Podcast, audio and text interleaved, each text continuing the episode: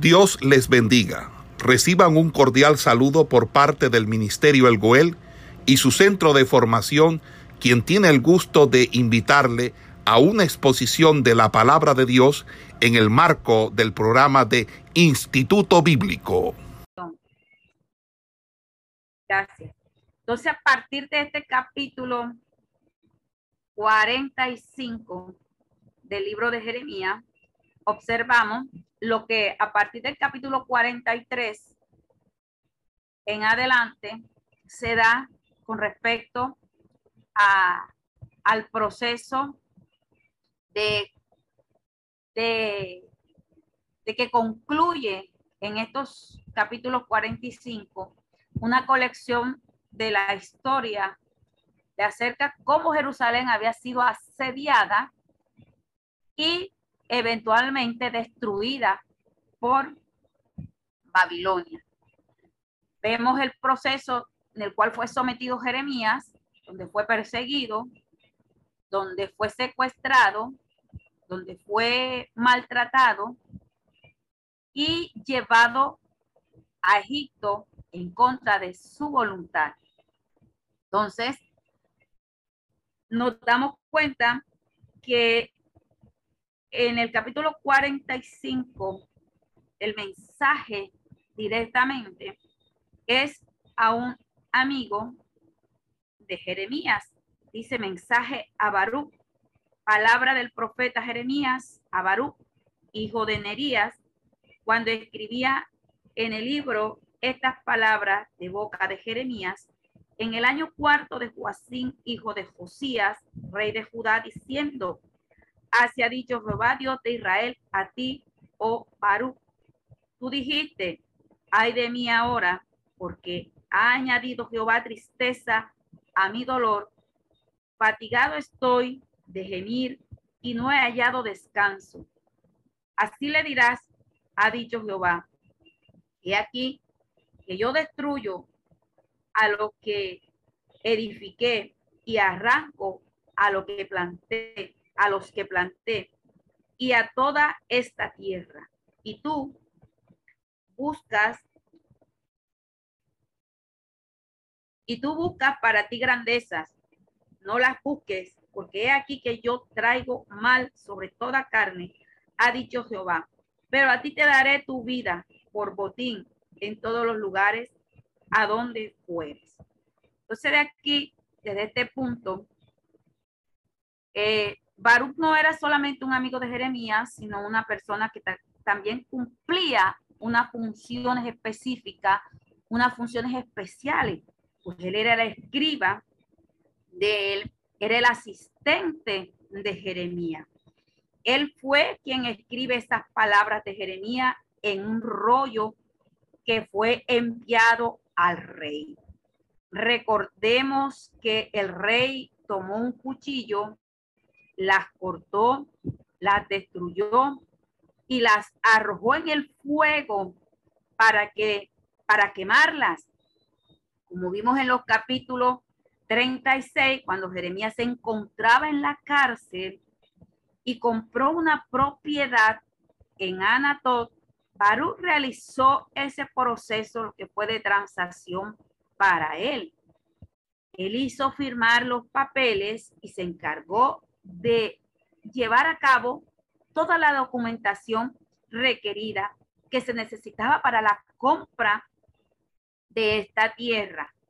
Y también vimos en el capítulo 32 eh, cómo fue conducido a Egipto de la misma forma con Jeremías, de acuerdo a lo que nos dice eh, eh, el capítulo 43, libro capítulo 43, versículo, versículo 6, dice, a hombres y mujeres y niños y a las hijas del rey y a toda persona que había dejado Nabuzadarán, capi, capitán de la guardia de los Gadalias, hijo de Aicán, hijo de Safán, y al profeta Jeremías y a Baruch, hijo de Nerías. Y entraron en tierra de Egipto porque no obedecieron a la voz de Jehová, y llegaron hasta Tafnes. Entonces, esta profecía que tenemos en este capítulo 45 fue dada por Jeremías. ¿Para quién? Directamente para Baruch. ¿Durante el reinado de quién? De Joacín. Fue por este motivo que en un principio habíamos dicho, en el estudio de, de este libro, que aunque existe un cierto parecido con el orden que se llevaba. El libro no está directamente arreglado de esa forma cronológica, aunque la profecía fue dada durante el reinado de Joacín, porque así lo está estableciendo en este capítulo, fue registrada aquí en este capítulo 45 y creemos que hubo eh, muchas razones para poder plasmarla para poder incluirla. ¿Por qué? Porque eh, en este momento se está dando, se le está dando ánimo a Barú. Y el Señor ya le había revelado lo que, lo que le ocurriría si se identificaba con el profeta Jeremías. Entonces, estas palabras que él está expresando aquí debían eh, ser para él un estímulo cuando él fue obligado, una forma voluntaria, para ir a Egipto con el remanente del pueblo de Judá. Entonces, eh, este capítulo 45, los versículos 1 y 2, dice, así ha dicho Jehová, Dios de Israel, a ti, oh tú dijiste, ay de mí ahora, porque ha añadido Jehová tristeza a mi dolor. Fatigado estoy de gemir y no he hallado descanso. Entonces, estas palabras están indicando de que las cosas no estaban bien, las cosas estaban mal, iban mal durante este periodo del reinado de Joacín, pero eso era de pronto nada comparado con lo que iba a suceder después, porque lo peor, el peor periodo en el cual ellos iban a mover vendría después de la época del rey Joacín. Así que Jeremías le dio a él esta profecía en esta ocasión para poder levantar el ánimo de él porque ciertamente su semblante había decaído, ciertamente estaba él en una condición bastante dura. Dice que había tristeza, había dolor, estaba fatigado, estaba ya como cansado de gemir y en él ya no había descanso. En pocas palabras, se sentía ya sin poder levantar ánimo. Entonces dice aquí, en el capítulo, en el versículo 4. Así le dirás, ha dicho Jehová, he aquí que yo destruyo a los que a los que edifiqué y arranco a los que planté y a toda esta tierra. Entonces, eh, demuestra que aunque la situación iba a ponerse en una condición más oscura, iba a ponerse mucho peor, yo quería que entendiera, que Baruch entendiera, que Baruch supiera que él era el responsable de este estado de cosas, pero Dios, su misericordia, asumió esa responsabilidad de lo que ocurriría en la tierra de Judá y en consecuencia, Baruch podía continuar con el programa, con lo que ya se le había establecido, si él quería. Entonces, esta profecía fue comunicada a Baruch cuando él estaba en una condición mucho más, más joven.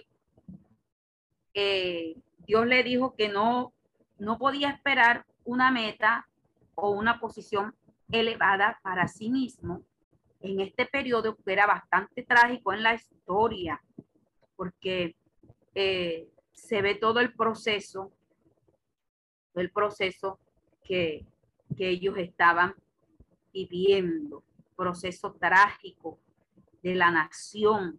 Él viviría tiempos muy conflictivos. Él iba a estar presente en ese tiempo de conflicto. Pero que de todas estas cosas, lo que eh, iba a obrar a favor de él era la protección divina de Dios, porque Dios de una forma u otra iba a estar con él. Y eso era lo que quería que él entendiera, porque eh, Dios le protegería, Dios conservaría su vida, aunque el periodo que estaban viviendo era un periodo difícil, un periodo trágico. Entonces, en este momento, él relata que, eh, que ellos, cómo habían llegado Jeremías y Barú a esta instancia. Ya eran, eran hombres de una edad avanzada en Egipto y ellos habían visto cómo Dios les ayudó, cómo Dios les preservó durante esos malos tiempos. Y este, este momento también eh, un mensaje espiritual que también nosotros podríamos aplicar a nuestra vida cuando usted está pasando en esos momentos de difícil prueba, difícil dificultades y necesidades, recuerde siempre que Dios está allí presto para ayudar. Entonces, esta es la parte de este capítulo que aunque es corto, aunque el mensaje es para animarlo, para restaurarlo, nos deja también una lección bíblica a nosotros. A partir del capítulo 46 al 48, eh, podemos recordar antes de pasar allá las circunstancias, las advertencias que el pueblo de Judá había recibido para que no cometieran la gran equivocación de ir a Egipto. Fue como si Dios a través de Jeremías hubiera leído los pensamientos de ellos. Porque como vimos en los primeros, eh, en el capítulo 42, a pesar de haber declarado que deseaban que Dios les indicara el camino que debían seguir y de haber manifestado ellos su disposición para ser obediente, para obedecerle, entonces ellos ya habían resuelto lo que realmente querían hacer. No había vuelta atrás, ya se habían ellos decidido. En el capítulo 42 de este libro de Jeremías, la promesa divina fue en el versículo 12. El versículo 12 que les habla dice, y tendré de vosotros misericordia en el capítulo 42, versículo 12, y tendré de vosotros misericordia, y él tendrá misericordia de vosotros y os hará regresar a vuestra tierra. Entonces, eh, en este capítulo 42, en este versículo 12, libro de Jeremías, tendré compasión de vosotros y él se compadecerá de vosotros y os hará regresar a vuestra tierra. Pero después de estas palabras que se dieron, ellos comenzaron a escuchar la advertencia de Dios si ellos desobedecían. Y en los versículos 13 al 16 de este capítulo vemos algo. Dice así, mas si dijeres, no moraremos en esta tierra, no obedeciendo así a la voz de Jehová vuestro Dios, diciendo, no, sino que entraremos en la tierra de Egipto, la cual no veremos guerra, ni oiremos sonido de trompeta, ni padeceremos hambre, y allá moraremos. Ahora por eso oíd la palabra de Jehová, remanente de Judá, así ha dicho Jehová de los ejércitos, Dios de Israel, y vosotros volveréis, vosotros, vuestros rostros para entrar en Egipto y entraréis para morar allá, sucederá que la espada que teméis os alcanzará allí en la tierra de Egipto y el hambre de que tenéis temor allá en Egipto os perseguirá y allí moriréis. Fíjese bien, de este versículo, el capítulo 42, el versículo 13 al 16, leemos esta frase. Pero si ellos decían, no habitaremos en esta tierra, y desobedeciendo así la voz del Señor y, y afirmando esta condición, sino que entrarían en la tierra de Egipto, en la cual ellos no verían guerra, ni escucharían el sonido de trompeta, ni iban a padecer hambre. Allá habitaremos. Entonces, este capítulo vemos que Dios destacó los motivos que tenía para huir de la tierra de Judá. Pretendían escapar de la guerra, al hambre, a las epidemias que se estaban propagando en esas eh, precarias condiciones de vida que ellos estaban viviendo.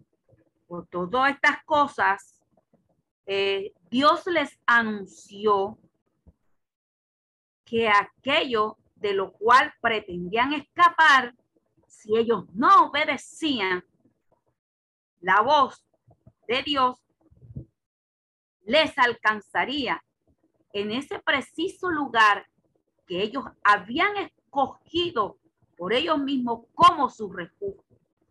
Y allí en Egipto, Dios predijo y reiteró cuáles serían esas consecuencias que vendrían para ellos por causa de su desobediencia. Todos los hombres que volvieran su rostro para entrar en Egipto y habitar allí, ellos, para ellos vendría morir y morir de una forma cruel, morir a espada, de hambre y de peste. Entonces, no habría, no habrá de ellos quien, quede vivo, ni quien escapara de ese mal que él iba a traer sobre ellos.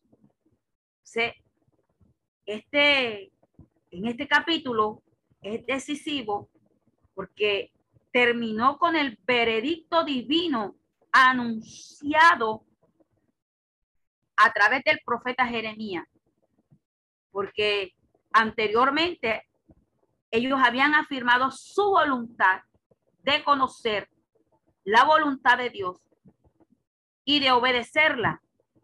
Pero siempre nos damos cuenta que una de las cosas las cuales al hombre le es como que casi imposible, no decir ya definitivamente imposible, es obedecer las razones de Dios.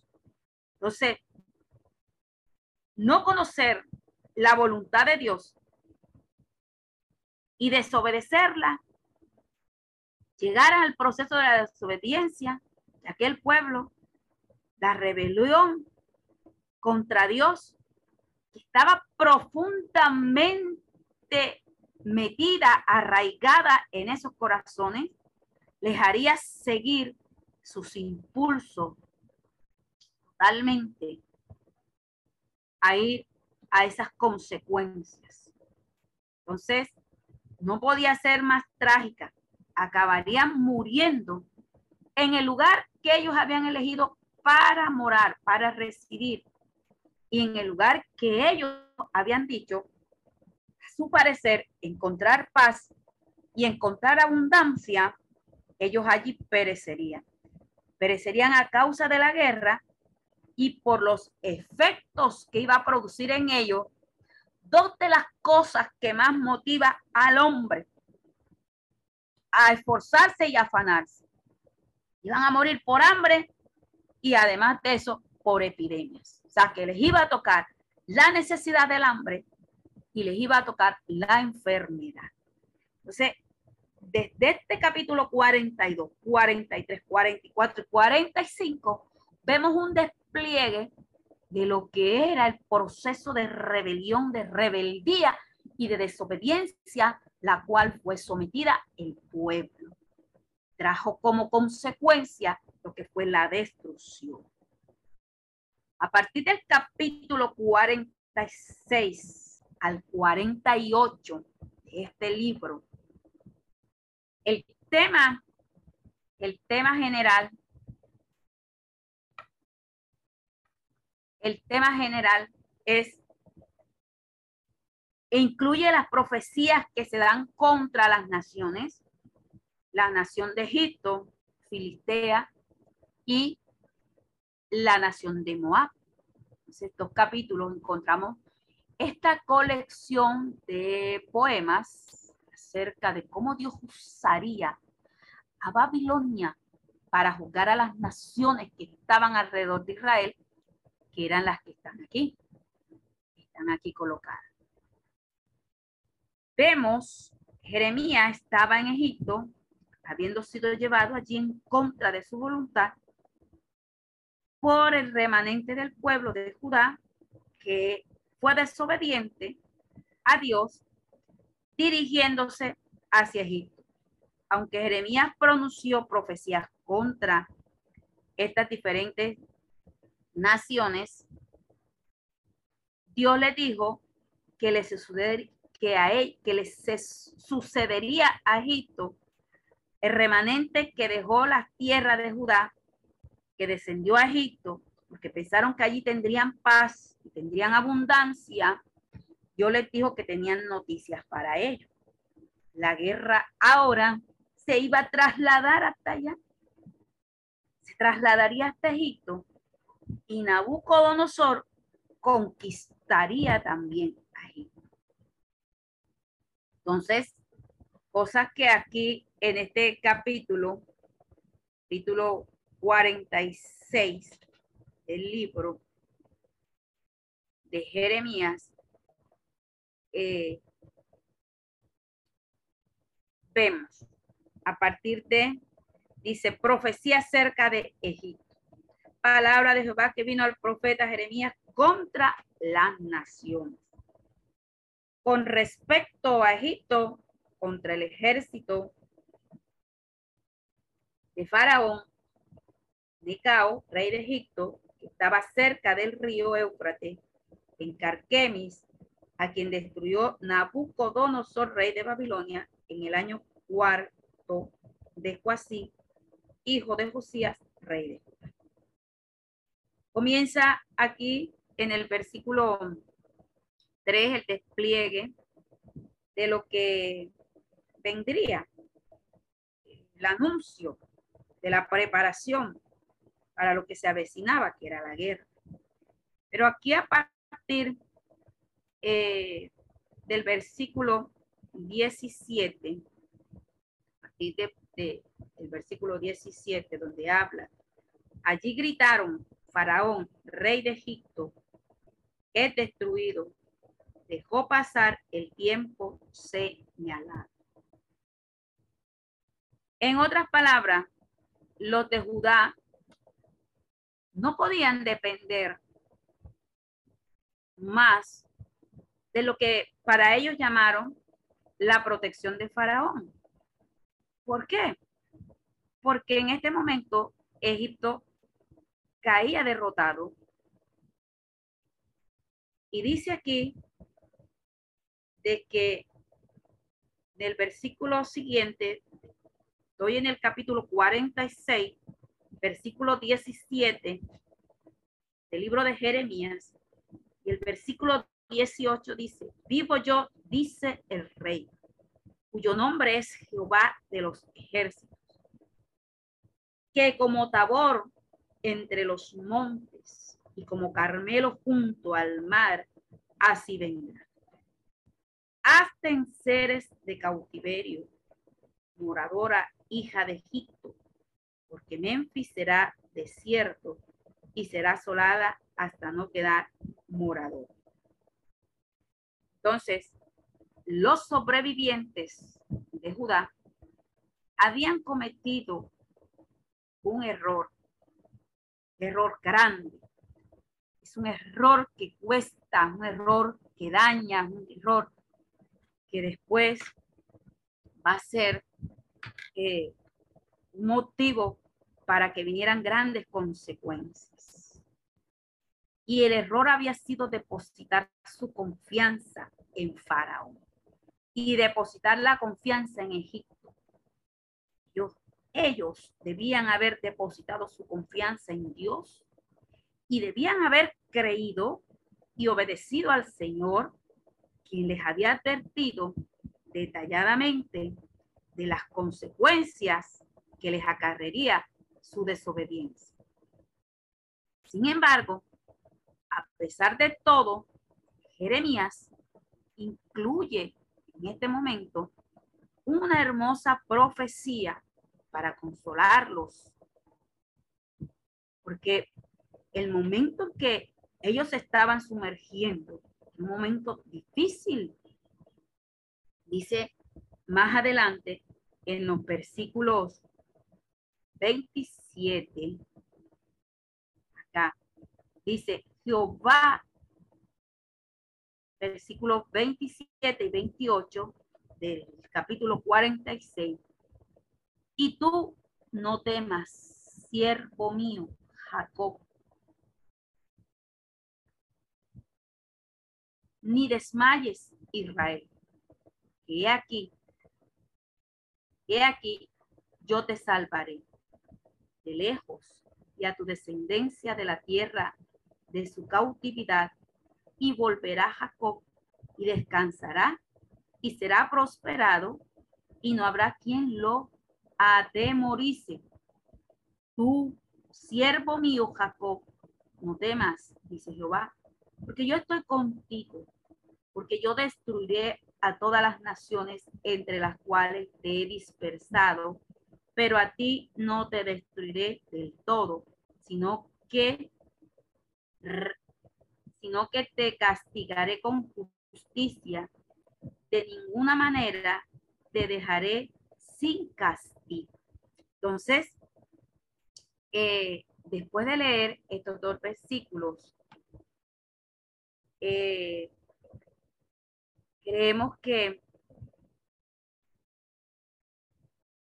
que Dios no ha terminado los tratos, los procesos con la nación de Israel. Dios les dijo que debía castigarlos, pero que no los aniquilaría.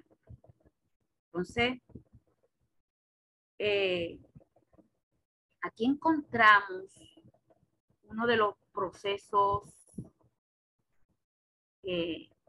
una de las muchas respuestas a las preguntas de la carta del apóstol Pablo a los romanos. ¿Ha desechado Dios a su pueblo?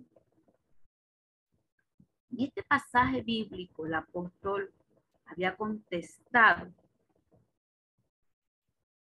creemos de ninguna manera, si creemos a las palabras de Dios, nosotros debemos permitir que su pueblo permanezca en una condición de firmeza y en una condición de aceptar lo que Dios estaba viendo, lo que Dios estaba ya demandando lo que Dios quería, que ellos doblaran, dieran su brazo a torcer y reconocieran que Él era Dios, que Él obraría.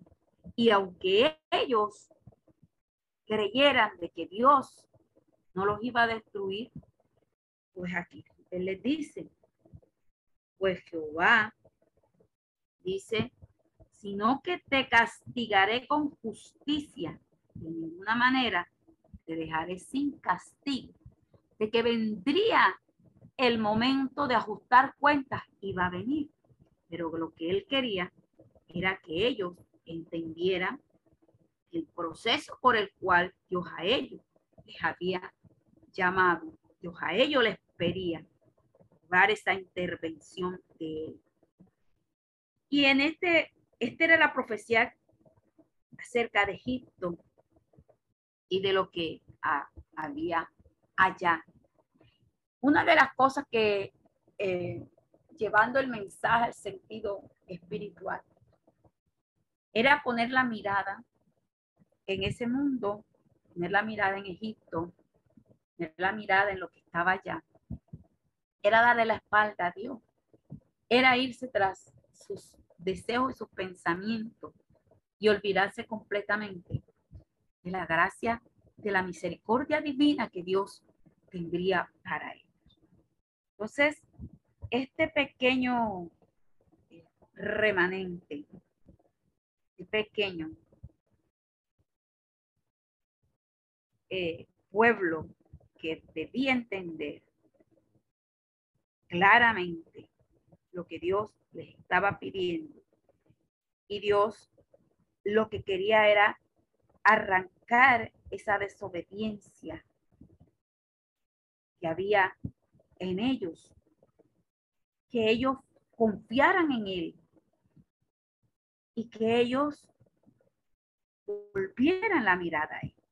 De esta manera, este capítulo concluye direccionándolos a ellos para que ellos entendieran que si la misericordia de Dios obrar en ellos, era porque ellos tenían que cambiar. Y si no cambiaba, vendría el juicio sobre ellos. El capítulo 47, un capítulo corto, como el capítulo 45, está hablando eh, la profecía sobre la nación de Filistea, del país de Filistea. Reina Valera dice profecía sobre los filisteos. Palabra de Jehová que vino al profeta Jeremías acerca de los filisteos antes de que Faraón destruyese a Gaza. Así ha dicho Jehová, he aquí que suben aguas del norte y se harán torrentes, inundarán la tierra, su plenitud, la ciudad y los moradores de ella.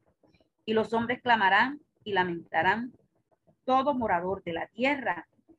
Pero el sonido de los cascos de sus caballos, por el alboroto de sus carros, por el estruendo de sus ruedas, los padres no, cuidan, no cuidaron a los hijos por la debilidad de sus manos. A causa del día que viene para destrucción de todos los filisteos, para destruir a Tiro, a Sidón, todo aliado que les queda todavía, porque Jehová destruirá a los filisteos, el resto de la costa de Castor. Gaza fue rapada, Ascalón ha perecido y el resto de su valle, ¿hasta cuándo te sajarás? Oh espada de Jehová, ¿hasta cuándo reposarás? Vuelve a tu vaina, reposa y sosiégate. ¿Cómo reposarás? Pues Jehová te ha enviado contra Ascalón y contra costa, la costa del mar, allí te puso. Entonces, este, este pequeño pasaje nos habla acerca de la profecía directamente del profeta Jeremías hacia eh, los filisteos hacia la nación de Filipe. Este pequeño remanente del pueblo de Judá comenzó a mirar a una nación tras otra, preguntándose hacia dónde ellos debían conducirse, hacia dónde ellos debían ir, o en qué nación ellos podían confiar o en qué lugar, en qué pueblo ellos podían morar y encontrarse de una manera segura. De una u otra forma, notamos una de estas naciones eran pueblos enemigos.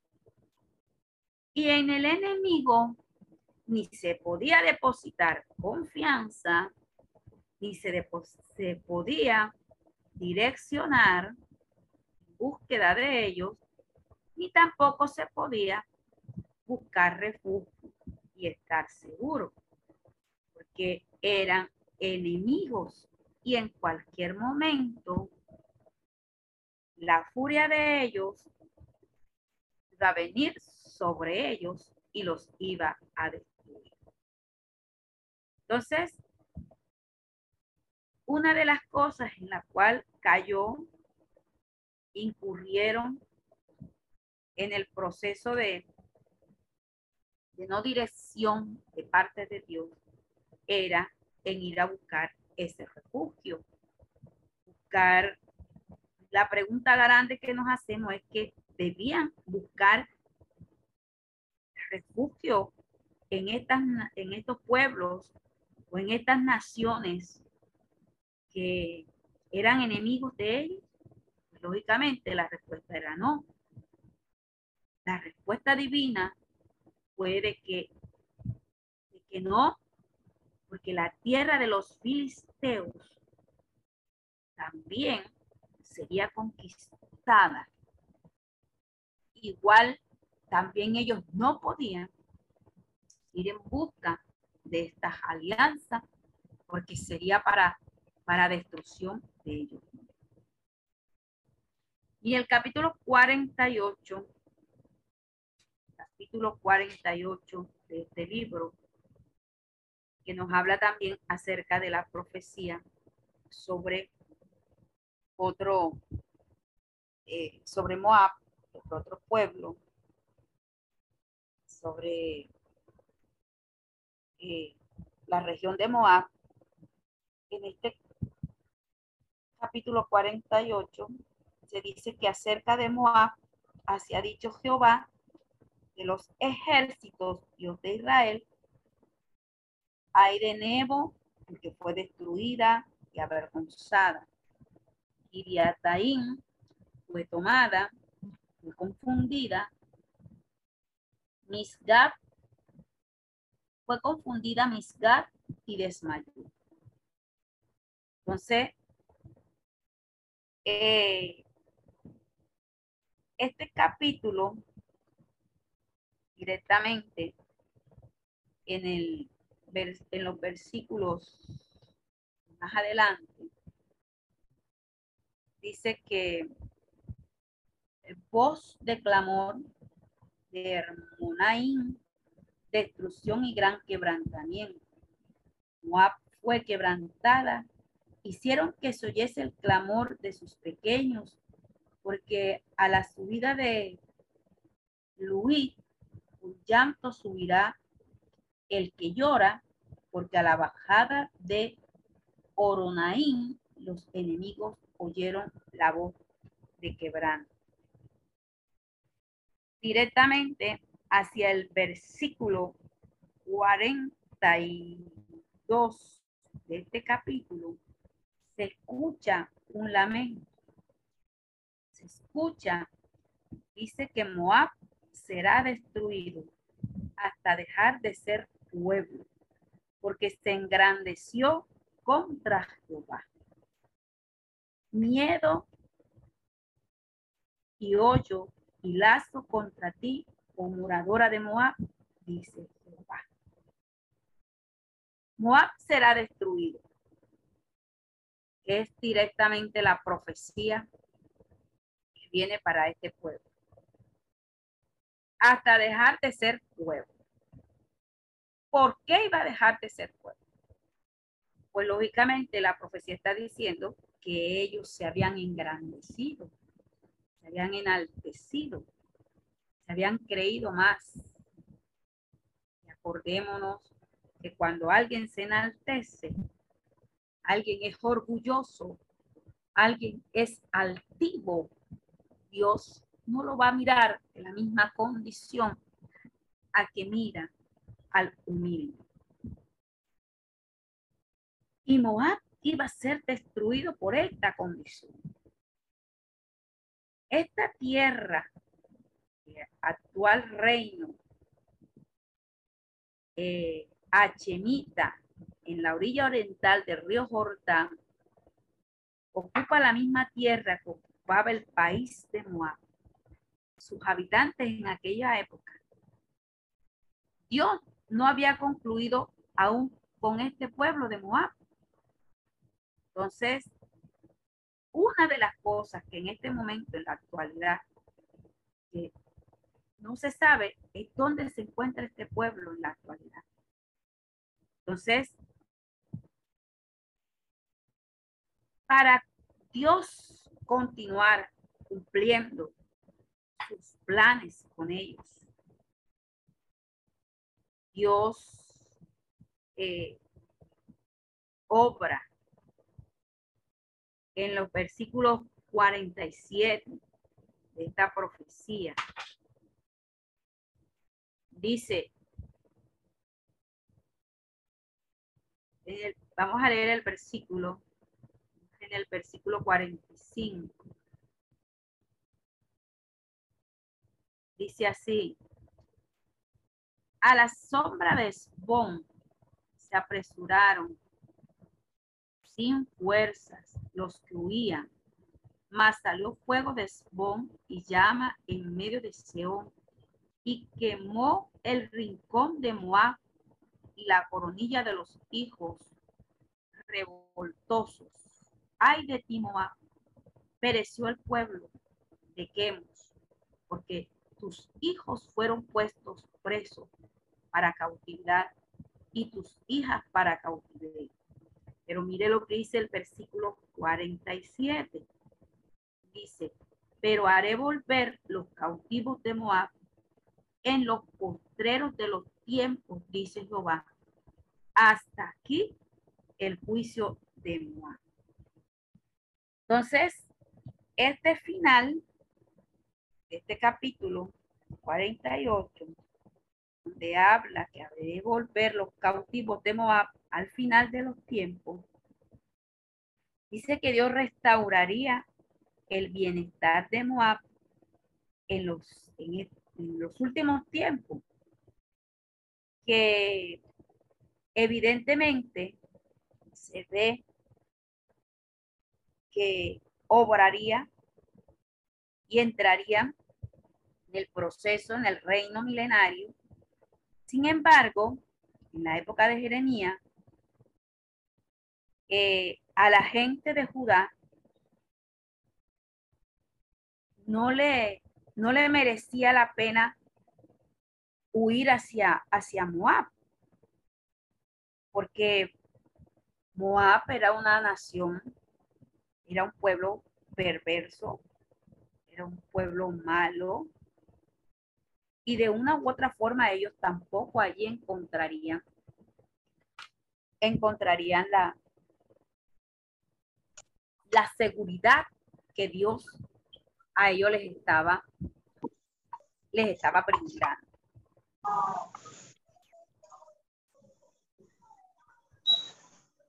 Gloria a Dios. Entonces ya este final de este capítulo nos damos cuenta en el capítulo 49 eh, que viene la profecía sobre sobre los amonitas.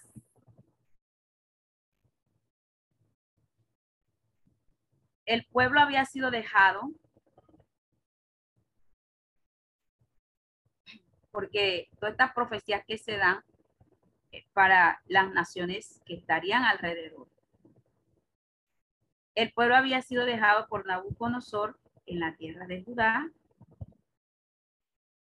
Ellos habían cometido el gran error de descender a Egipto. Ellos allí, desobedeciendo a Dios, se metieron en una situación que era aún peor que la primera. La guerra en la tierra de Israel había terminado y ningún enemigo en esas condiciones había querido entrar en esa tierra en aquel momento. Las ciudades habían sido arrasadas, habían sido incendiadas, sin que de ellas quedara otra cosa que solamente escombros y ruina. Solo quedaron en aquellos lugares las cenizas y otros restos que no se podía contar como algo que fuera palpablemente visible y de ayuda para ellos. Si hubieran seguido las instrucciones de Dios, el remanente del pueblo de Judá debía haberse quedado allí y hubieran podido evitar todos estos sufrimientos, toda esta destrucción física como pueblo. Podrían haber restaurado su país pero como ellos huyeron a Egipto, y Dios sabía que en Egipto sería la zona eh, objeto militar, entonces cuando eh, él conquistara Egipto, capturaría completamente al pueblo de Judá por segunda vez. Y ellos tendrían que sufrir nuevamente al abandonar su tierra y pensaron que ellos estaban huyendo de la guerra y creyeron que se dirigían hacia una tierra en la que tendrían abundancia para poder vivir y solo pensaron en una seguridad en una satisfacción de sus deseos y de sus apetitos, indicando así, cuando no ponemos la mirada en el Señor, sino en las cosas de esta tierra, siempre va a venir la destrucción. Cuando nosotros ponemos la mirada en el autor y consumador de la fe, las cosas, Dios siempre iba a obrar a favor de ellos. En este capítulo se registran las profecías comunicadas por medio del profeta Jeremías con el juicio que se le aproximaba a las naciones estaban alrededor, que rodeaban a Israel. La profecía para Amón, el remanente del pueblo de Judá, no podía mirar a Amón como un lugar de protección, como un lugar de refugio, porque esta nación de igual forma iba también a ser destruida. Entonces, Todo esto que nos habla en este capítulo 49 acerca de los hijos de Amón, así ha dicho Jehová. No tienes, no tiene hijo Israel, no tiene heredero, porque Milcón ha, ha desposeído a Gad y su pueblo se ha establecido en sus ciudades. Por tanto, vienen días, ha dicho Jehová, en que haré oír clamor de guerra en Rabá de los hijos de Amón, y será convertida en montón de ruinas, y sus ciudades serán puestas a fuego, e Israel tomará por heredad a los que los tomaron a ellos, ha dicho Jehová. Lamenta, oh hija, lamenta, oh Esbón, porque destruida es Ay, destruida es Jai. Clamad, hijas de Rabá, vestido de silicio, endechad y rodead los vallados, porque Milcón fue llevado en cautiverio, sus sacerdotes y sus príncipes juntamente. Entonces, vemos aquí en el versículo 6, dice, y después de esto, haré volver a los cautivos de los hijos de Amón, dice Jehová. Ya en esta instancia, en estas condiciones, Dios después da un pequeño aliciente Dios les dijo que la nación de Amón sería restaurada. Realmente, estas son profecías notables y que vemos destacadas en las escrituras. Es decir, que este remanente no podía buscar ayuda en nadie y aún ni siquiera podían buscar ayuda en Babilonia. Y Babilonia iba a caer en el futuro. Todo esto, usted se, se ha dado cuenta que había como una especie de un encerrojo, una manera de encerrar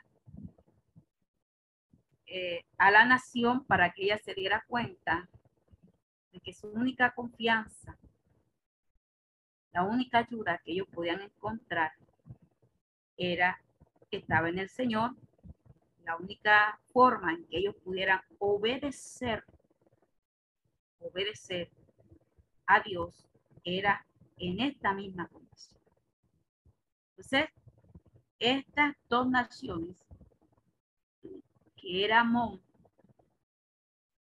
y luego eh, más adelante comienza un despliegue contra Edom, sobre Damasco, sobre Sedar, y era con la idea de que ellos pudieran encontrar la salida a la solución a sus problemas mediante el proceso. Y es que era difícil para, para este pueblo. Primero, confiar en el Señor y obedecer y pedir su ayuda. Era un pueblo rebelde, orgulloso, obstinado. No querer ir a buscar la ayuda del Señor no querer buscar el favor, el favor de Dios. Entonces, de esta forma, yo quería ajustarlos a ellos. Yo quería que ellos eh, entendieran, comprendieran el llamado que Dios les está haciendo. El llamado que Dios para convertirlos en esa nación que iba a ser poderosa para ellos. Pero siempre nos damos cuenta, siempre nos damos cuenta, hermanos, que eh, el pueblo no quiere seguir, el pueblo no quiere direccionado. El pueblo lo que busca es sus propios deseos, lo que a sus ojos para ellos es conveniente y no lo es así, porque eh, nosotros buscamos siempre lo que va direccionado por Esto es otro ejemplo bíblico para nosotros. Entonces, el pueblo había sido dejado, el pueblo había sido eh, llevado a un momento en el cual vemos el grave error, el grave error de, de, de poner su confianza las profecías de, de poner la confianza en, en, quien no debían ponerla. Este, estos capítulos registran estas profecías de Jeremías con el juicio sobre las naciones de Israel. Ahora, después de considerar eh, la nación de, de, de Amón, ahora la profecía es contra Edom. Edom eh, probablemente estaba emparentada con Israel. Edom y Jacob Esaú, es decir, Edom y Jacob, eran hermanos gemelos.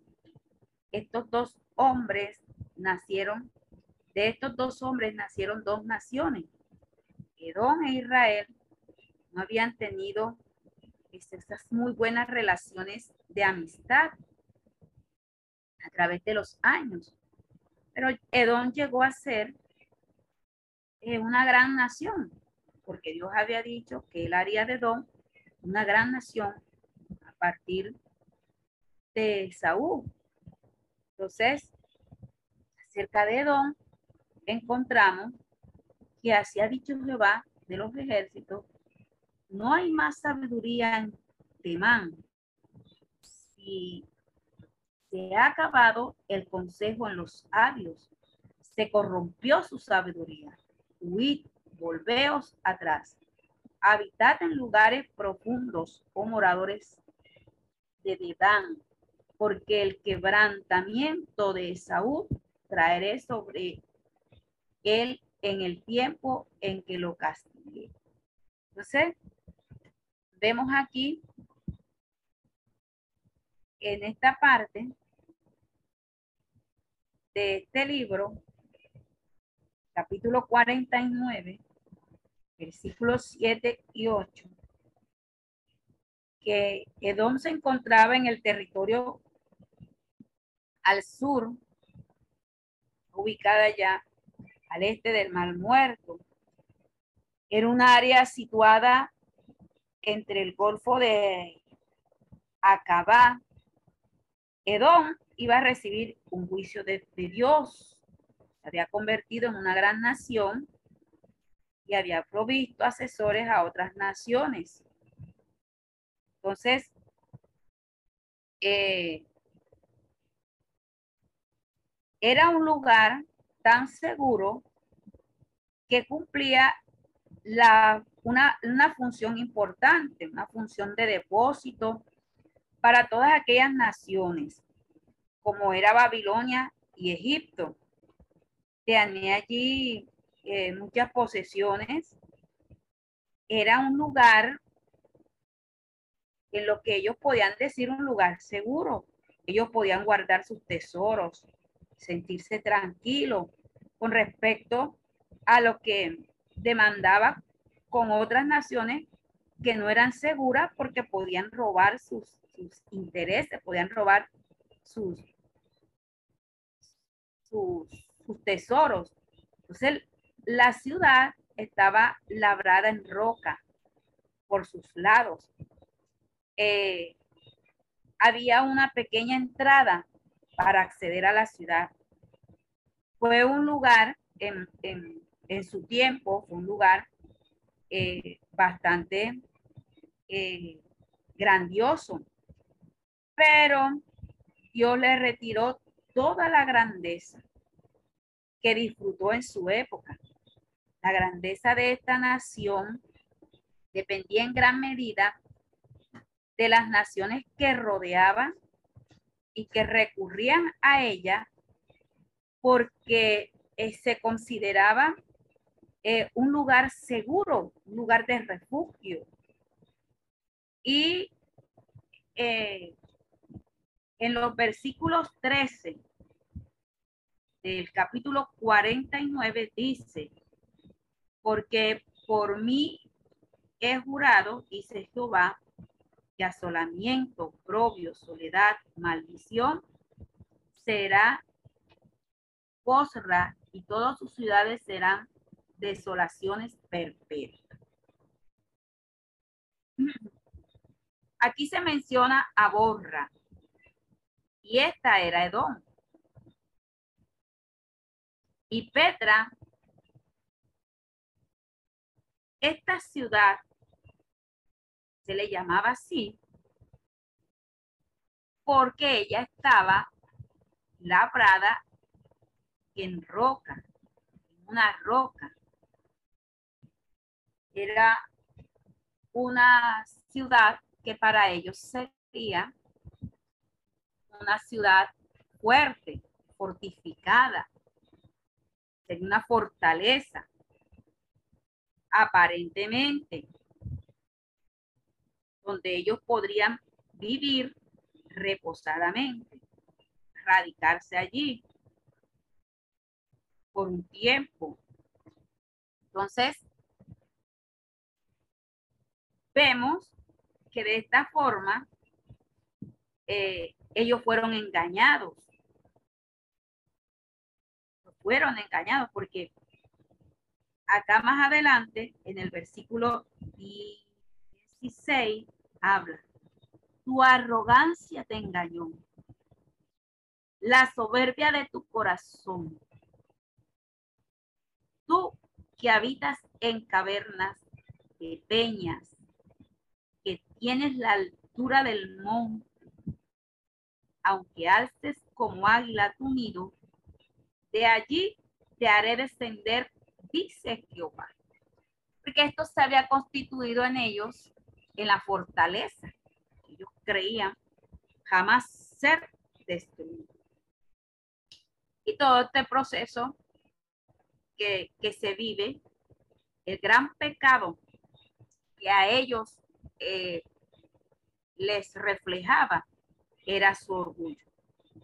Y por este orgullo, ellos fueron juzgados. Ellos fueron juzgados. Esta ciudad eh, recibe mucha influencia de parte de los babilonios, de parte de Egipto. Entonces, eh, vemos también la condición de altivez y de, de orgullo. Y también sobre Damasco, profecía contra Damasco. Damasco fue la ciudad habitada, eh, creo que la más antigua, pero que esta ciudad eh,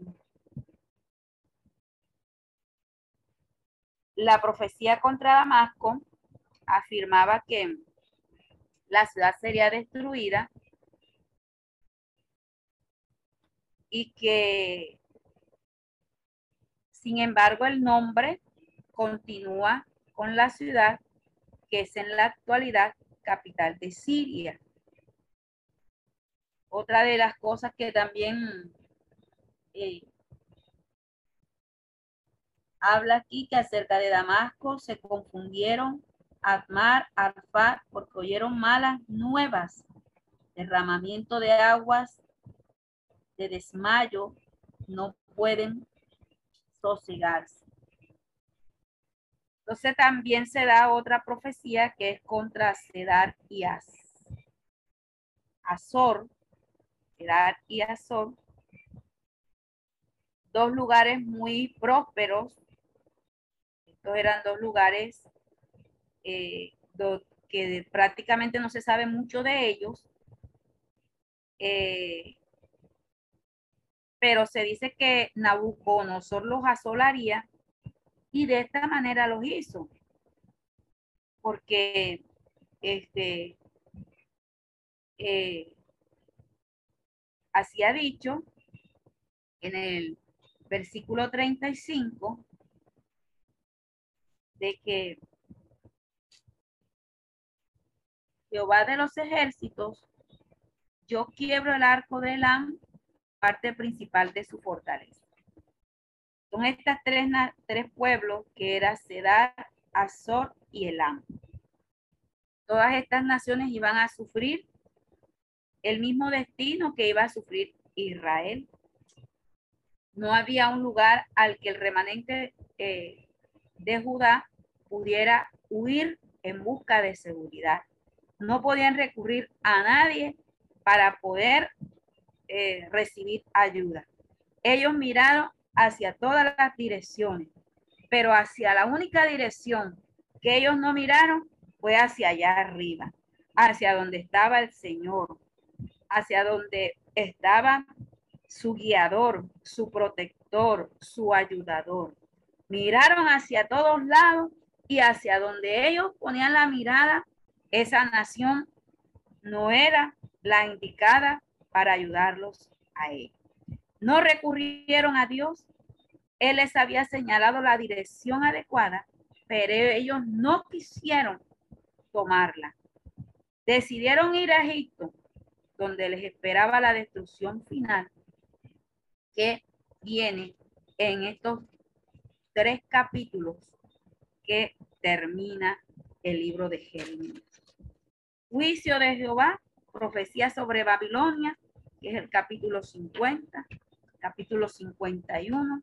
Estos dos capítulos, estos dos capítulos, el tema gira alrededor de esta profecía. Esta, esta fue la profecía dirigida contra la nación en aquella época. Era la nación principal del mundo. Fue la primera potencia mundial, aunque también sería destruida, el juicio vendría también sobre, sobre Babilonia. Entonces, en los versículos del 1 al 2 de este capítulo 50, dice las escrituras, palabra que habló Jehová contra Babilonia, contra la tierra de los caldeos, por medio del profeta Jeremías. Anunciar en las naciones y hacer saber. Levantad también bandera, publicar y no encubráis. Decid, tomada es Babilonia, Bel es confundido, desecho es Merodar, destruidas son sus esculturas, quebrados son sus ídolos. Cuando estas palabras fueron escritas, parecía como si Israel desapareciera de la faz de la tierra y que Babilonia continuara, con una, continuara como una potencia mundial. Sin embargo, Dios dijo que Babilonia sería destruida. Israel sobreviviría. Y esta profecía miraba anticipadamente en los últimos días cuando Israel se volviera a Dios. Dios dijo que él juzgaría a Babilonia y esta nación sería conquistada por los medos persas. Porque en el versículo 9 dice, porque yo levanto y hago subir contra Babilonia reunión de grandes pueblos de la tierra del norte. Desde allí se prepararán contra ella y para, para ser tomada. Sus flechas son como de valiente diestro que no volverá vacío. Entonces, eh, fue una, una de las obras de inteligencia que se llevó en ese tiempo y que le permitió eh, invadir a Babilonia. Una maniobra muy inteligente. El general Gopias, que esto llevó a que esta profecía se cumplió y para cualquiera eh, mirar la destrucción de Babilonia llegaría repentinamente y por sorpresa, tal como lo está expresando en este capítulo, en el versículo 24 de este, de este capítulo, dice, te puse lazo y fuiste tomada, oh Babilonia, y tú no lo supiste, fuiste hallada y aún presa porque provocaste a Jehová. Toda esta, esta profecía eh, nos lleva también a mirar que ni por muy grande que fuera la nación, ni por muy poderosa que fuera, Dios siempre iba a obrar. Dios siempre iba a obrar. Porque el versículo más adelante ahí en el versículo 24, 25 y 26. Dice, venid contra ella desde el extremo de la tierra, abrid sus almacenes, convertirla en montón de ruina, destruirla por que no le quede destruirla, que no le quede nada. Matad a todos sus novillos, vayan al matadero. Hay de ellos, ha venido su día, el tiempo de su castigo. Entonces, miramos aquí que lo que quedó de Babilonia, solo un montón de ruinas, fue completamente destruida y la, la, la, la, la noticia de la destrucción de Babilonia sería anunciada en Sion. Y estos últimos versículos nos habla de que esta destrucción eh, se comparó con la destrucción de Sodoma y de Gomorra y fue exactamente lo que sucedió en esos momentos. El capítulo 51 continúa hablando de la, del juicio de Dios sobre esta nación. Y este juicio eh, de destrucción sería repentino y que se cumplió literalmente.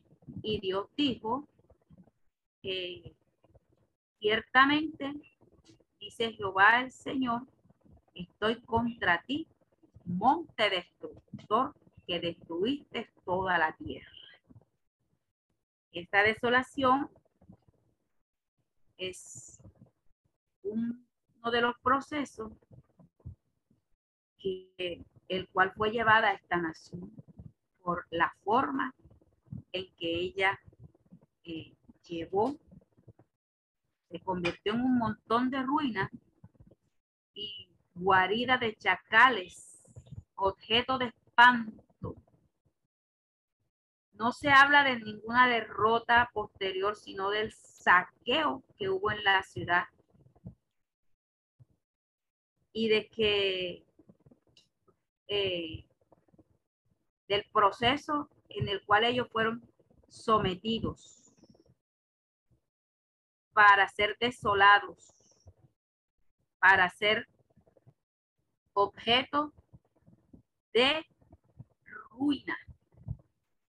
Y finalmente se concluye esta, este último proceso, este libro narra el cumplimiento de, eh, de la profetizada destrucción de Jerusalén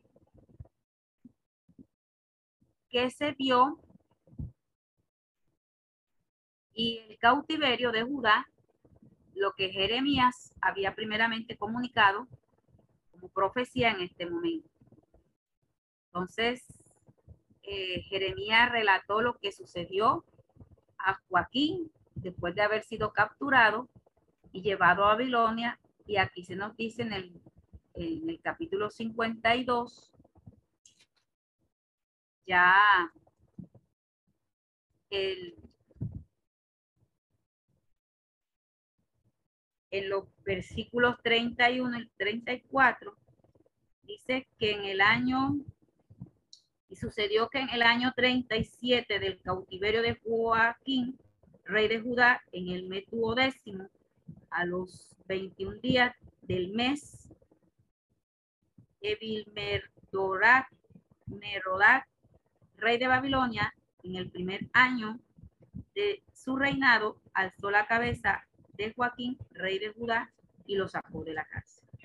Y habló con él amigablemente e hizo poner su trono sobre los tronos de los reyes que estaban con él en Babilonia.